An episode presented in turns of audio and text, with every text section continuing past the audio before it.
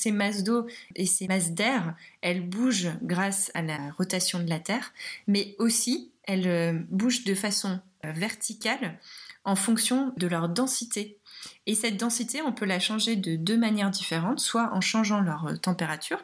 Donc par exemple, de l'eau, de l'air qui est un petit peu plus froid sera plus lourd que de l'eau, de l'air qui est un petit peu plus chaud. C'est pour ça aussi qu'on a qu'on a ces mouvements de convection, de l'air qui est au-dessus d'un radiateur va monter vers le plafond.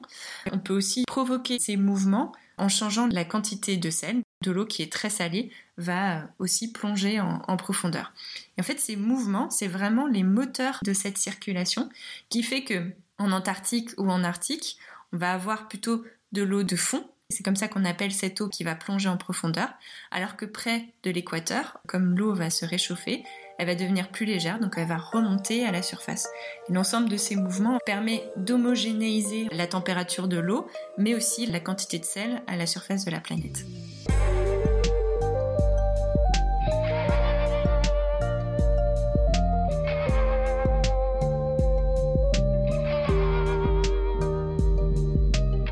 Lydie Lescarmontier est glaciologue. C'est aussi l'auteur de La Voix des pôles, un beau livre sorti récemment. C'est un récit de voyage dans lequel sont intercalés de petits encadrés de connaissances. Des petites pépites bien vulgarisées qui font que j'ai eu envie d'inviter Lydie au micro de Baleine sous Gravillon pour les partager avec vous. Dans La Voix pôles, cette jeune femme de 35 ans explique le fonctionnement des glaciers, de l'océan, du climat. Après dix ans de terrain et de recherche en Antarctique, Lydie travaille aujourd'hui dans une fondation de l'UNESCO, l'Office pour l'éducation au climat. En gros, elle partage ses connaissances avec les profs des pays en voie de développement. Après l'Antarctique, Lydie travaille aussi comme guide et comme photographe depuis six ans dans l'Arctique, au pôle Nord, qui est un faux jumeau du pôle Sud. L'Arctique, en effet, est un océan entouré de terre, alors que l'Antarctique est, comme vous le savez, un continent entouré de l'océan austral.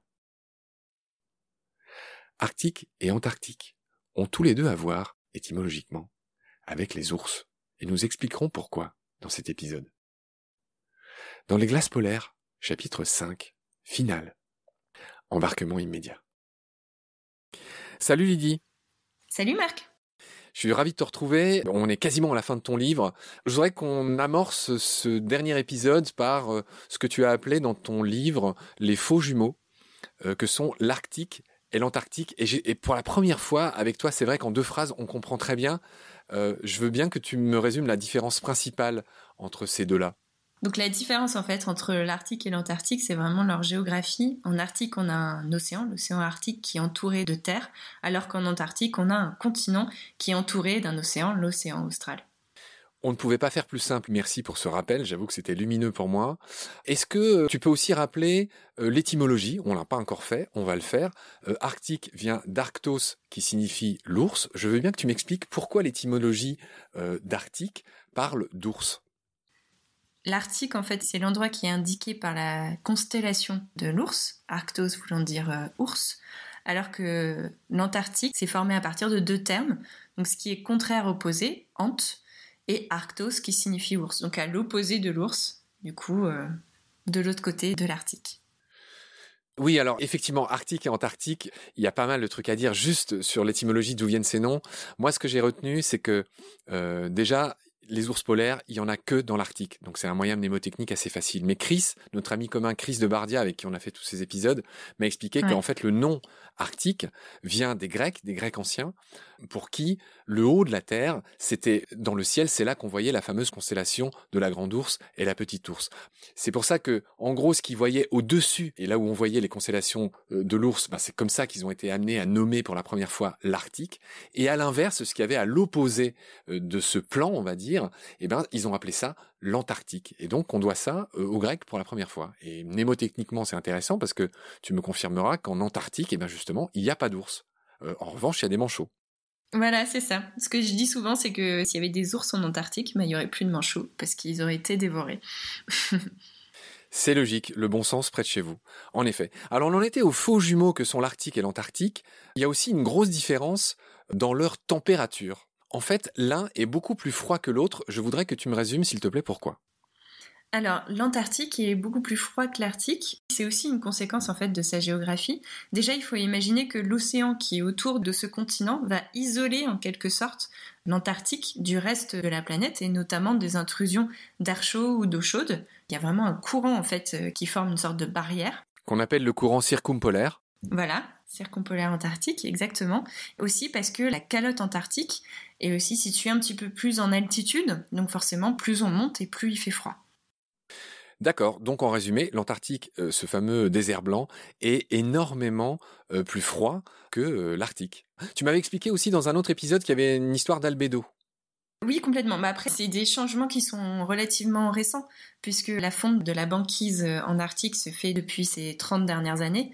Mais effectivement, comme en Arctique, l'albédo change, puisque la surface englacée diminue année après année, on a un réchauffement de l'eau, ce qu'on ne voit pas en fait en Antarctique euh, pour l'instant.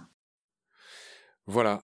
Tu relèves que en Arctique, il y a 21 000 espèces d'animaux, alors qu'il y en a moitié moins en Antarctique. Les conditions sont beaucoup plus difficiles. On l'a déjà dit, toi et moi. En Arctique, c'est là qu'il y a des ours, et en Antarctique, euh, il y a, enfin, il y a des manchots, mais leur vie est très très difficile et ça commence à être assez connu. Tu relèves aussi que dans l'Antarctique, il n'y a aucun peuple qui s'est établi, contrairement par exemple aux Inuits de l'Arctique. Oui, il faut imaginer en fait que l'Antarctique est beaucoup plus isolé que l'Arctique, parce que l'Arctique, on compte le Canada, le Groenland, il y a la Sibérie, euh, il y a toute la Scandinavie aussi qui est pas très loin. Donc forcément, on va avoir beaucoup plus de contact, que ce soit des populations ou des animaux, avec euh, cette région du monde, alors qu'en Antarctique, il faut traverser un océan pour arriver jusqu'à ce continent. Et euh, le trajet le plus court, c'est au moins deux jours de mer depuis l'Amérique du Sud. Donc ça, ça limite énormément à la fois le nombre d'espèces qui se sont installées, mais aussi ça a limité euh, l'arrivée des peuples jusqu'au premier explorateur, ce qui était très tard, puisque Jules Dumont d'Urville est arrivé qu'au 19e siècle. Tu l'as bien dit aussi, tu le relèves dans ce petit euh, chapitre, tu expliques que c'est le continent euh, ben, qui a été exploré le plus tardivement par ces héros qu'ont été par exemple Scott et Amundsen. Est-ce que tu peux me dire euh, quelques mots sur ces deux-là? Alors Scott et Amundsen, ils faisaient partie un petit peu de cet âge euh, héroïque à la fin du 19e siècle, puisque l'Antarctique c'était vraiment le dernier endroit sur Terre euh, qui était à explorer. Et donc euh, ils se sont lancés en fait dans la course au pôle sud géographique. Et donc à la base, Amundsen a découvert le pôle sud en 1911. Donc il faut imaginer que Amundsen devait partir pour le pôle Nord et quand il a appris en fait que Perry et euh, Cook était déjà parvenu euh, à y aller, ce qui n'était pas le cas d'ailleurs, il a décidé au tout dernier moment de faire demi-tour et de partir en Antarctique, à la conquête du pôle Sud. Et donc il arrive euh, au niveau de la, plateforme de Ross. Voilà, il part avec toute son équipe extrêmement bien préparée, puisque lui, il avait déjà fait le passage du Nord-Ouest avant. Il avait vécu deux ans avec les Inuits, donc il connaissait euh, le maniement des chiens, il savait exactement comment s'habiller, il savait quoi manger aussi sur place pour résister au froid. Donc il part à la conquête de ce pôle et il réussit et il ramène tous ces hommes euh, vivants à destination. Juste pour rappel, c'était en quelle année? Alors ça, c'était le 14 décembre 1911, euh, l'arrivée d'Amundsen euh, au pôle Sud. Et en fait, en arrivant, il installe une petite euh, tente dans laquelle il laisse une lettre en expliquant qu'en fait il est passé là et qu'il vient de découvrir le pôle sud. Et en fait, quelques semaines plus tard, c'est Scott qui arrive et en fait lui et toute son équipe sont déjà en train de mourir de faim et mourront en fait sur le, sur le trajet de retour. Ouais, des fortunes euh, opposées entre ces deux-là, en effet. Bah, du coup, on arrive à la fin de ton livre.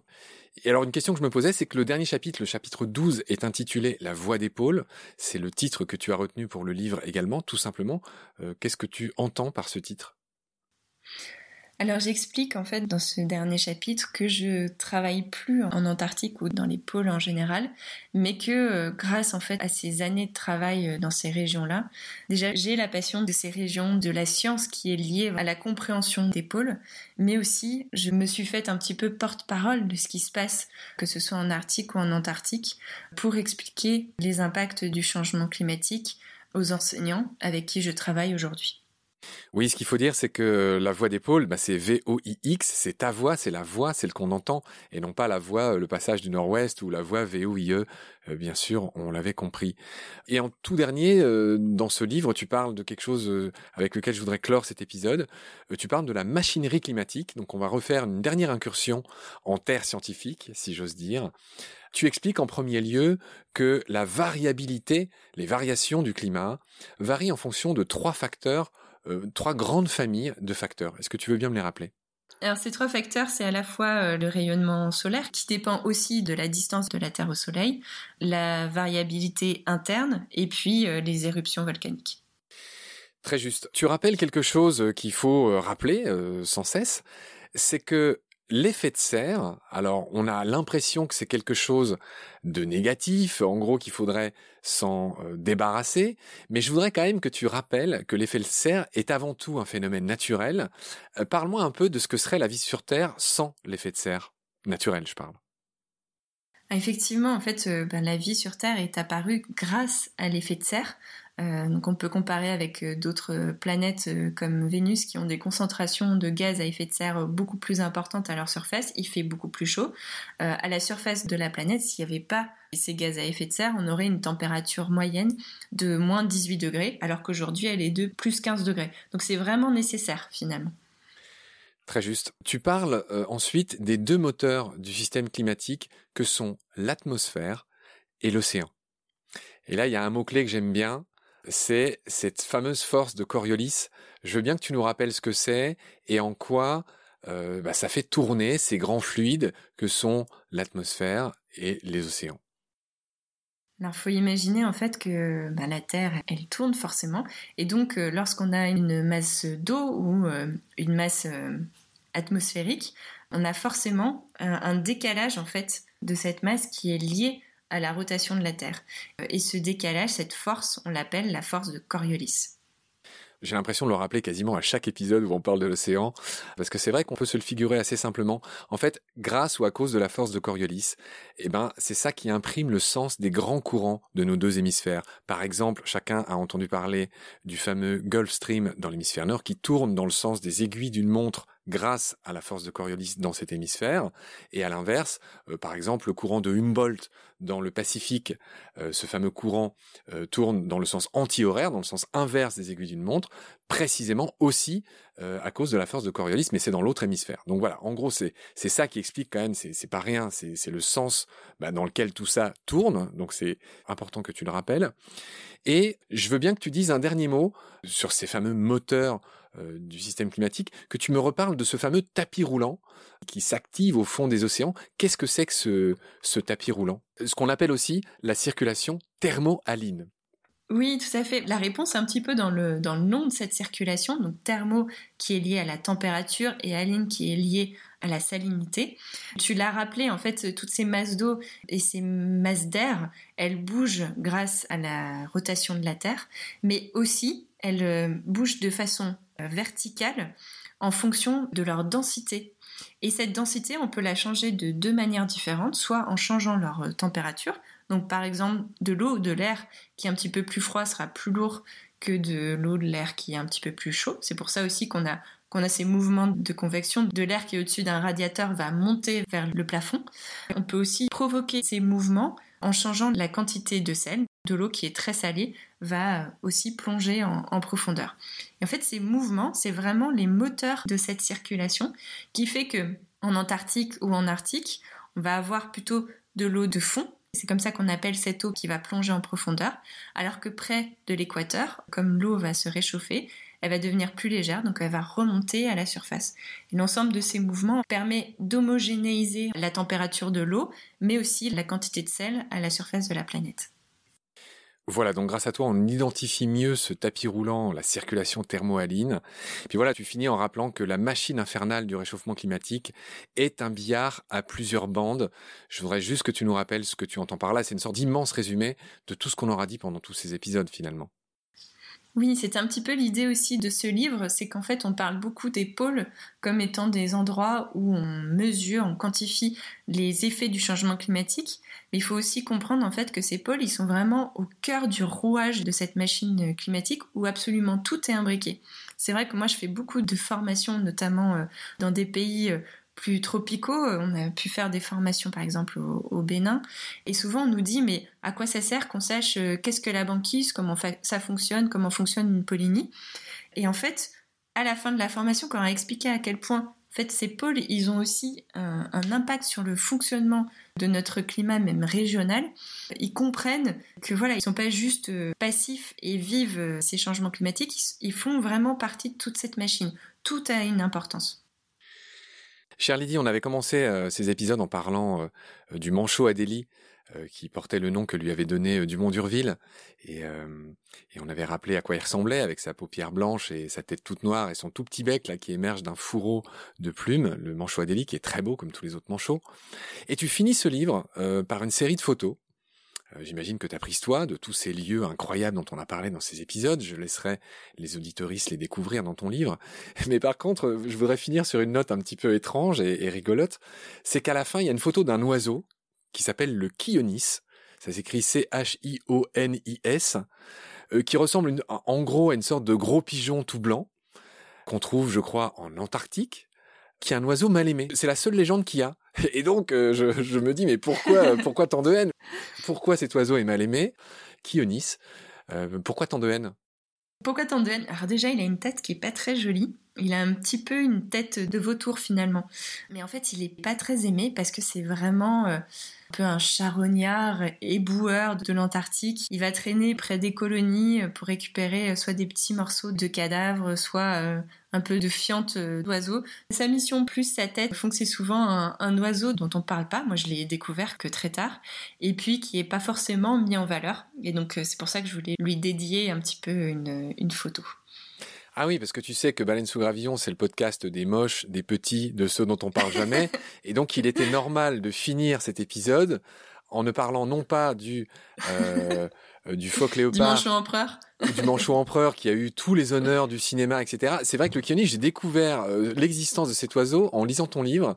Et malheureusement, tu perpétues l'idée qu'il est moche, mais quand même, tu as la gentillesse de le citer. Et, et je comprends qu'au final, c'est pour lui rendre honneur à ce brave Kionis.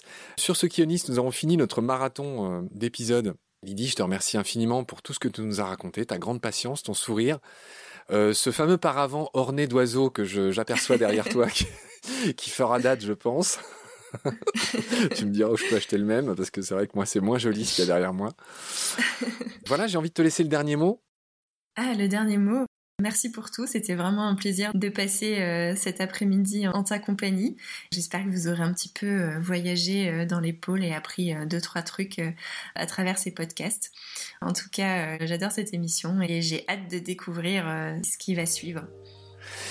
Très bien, le plaisir est partagé. Merci beaucoup à toi, prends soin de toi et à bientôt, j'espère, chère Lydie. Salut. À bientôt, Marc.